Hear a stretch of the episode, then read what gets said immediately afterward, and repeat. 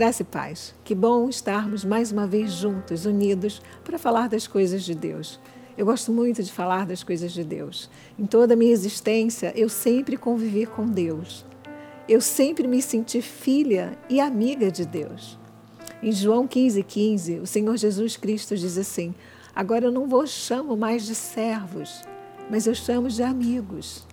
Você sabia que nós somos, além de filhos, amigos de Deus? Eu não sei se você que é filho ou você que é pai tem a graça de conviver e ser amigo dos seus filhos. Eu, graças a Deus, tenho esta, esta graça, esse privilégio de ser amiga dos meus filhos. Porque é muito bom, existe todo um respeito, existe todo um, um companheirismo, existe toda uma credibilidade, uma confiança e existe a amizade. E eu queria hoje abrir um parêntese com você para falar sobre amigos. A Bíblia diz que quem acha um amigo ganha um tesouro. Quem acha aquele tesouro, que tesouro não é fácil de se achar, ganha um amigo, enfim. Por que, que eu estou dizendo isso? Porque nós estamos vivendo momentos onde as pessoas não estão podendo se encontrar, né? É, se socializar diretamente. Mas você e eu, que vivemos no meio familiar, nós temos amigos dentro dos nossos lares. Talvez você diga, mas eu só sou eu e meu marido, um amigo do outro. Eu, meu marido meus filhos. Ou talvez você diga, eu não tenho marido, sou eu e os meus filhos. Enfim, eu não tenho esposa, sou eu.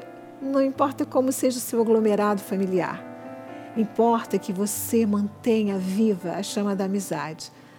Eu tenho muitas pessoas amigas que não, não as vejo há anos, há muitos anos nós somos amigos e mantemos essa relação amistosa, fraterna. Isso é muito bom, isso faz parte do ser humano, né? Nós somos seres sociais, sociáveis e nós precisamos disso. Por que, que eu estou dizendo isso para você? E eu quero aqui fazer uma exortação em amor. Atenção para aquelas pessoas que trazem mais influências que trazem engano e tentam terminar amizades tão boas. Não só amizades humanas, mas amizades com Deus. Você quer ver isto? Abra sua Bíblia no livro de Provérbios. Em Provérbios 16, 28, Salomão diz: O perverso espalha contendas e o difamador separa os maiores amigos. Salomão diz que perversos e difamadores. Diz que o perverso, ele traz contendas. E os difamadores separam os maiores amigos. Então eu quero nesses breves momentos falar, nesse breve momento falar para você atenção, não permita que ninguém traga contendas para o seu lar, para o seu, seu ciclo de amizade, para a sua amizade com o ministério, com a igreja que você faz parte. Não permita que essas pessoas te afastem dos amigos, dos tesouros que Deus te deu.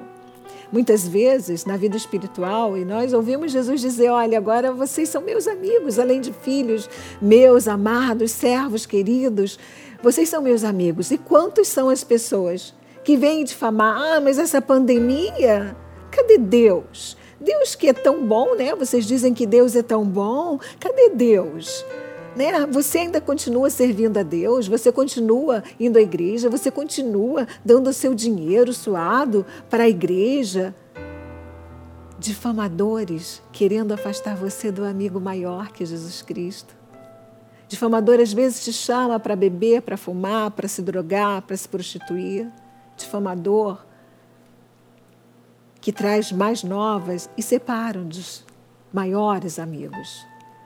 E na vida secular, quantas pessoas, eu me recordo de algumas histórias, e uma delas, quando ouvi uma senhora dizendo assim: a melhor amiga da minha mãe envenenou-a porque tinha a intenção de casar com o meu pai. Olha, isso não é amigo, né? Nós sabemos.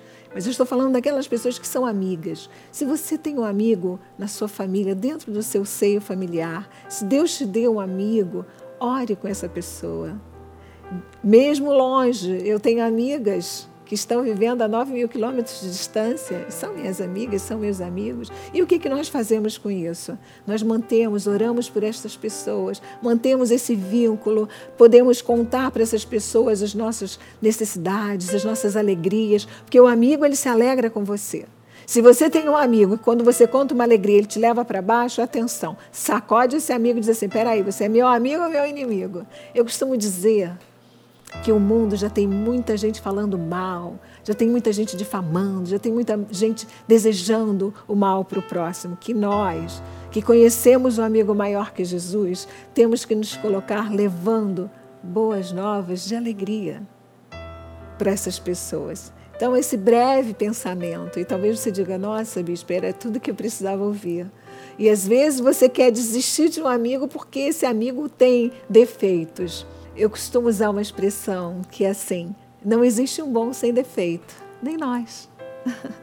Só existe um perfeito amigo 100%, que nunca desilude, que nunca é, age de forma equivocada, que é Jesus Cristo. Esse amigo é 100%, 100% em tudo. Mas Embora não haja um bom sem defeito nem nós, como eu acabei de falar, nós somos seres humanos que queremos acertar. Então, preserve as suas amizades, ore pelos seus amigos, mantenha sua integridade com Deus e seja uma pessoa feliz. Leve coisas boas. Quando você vir alguém que só traz mais novas, se for um amigo, diz: Olha só, vamos mudar a nossa confissão, porque eu creio no que eu falo.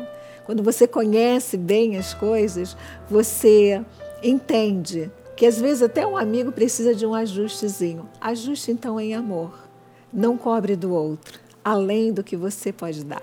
Porque nós temos o hábito e a mania de cobrar demais, demasiadamente do outro. Às vezes, algo que nós, nem nós, teríamos capacidade de fazê-lo.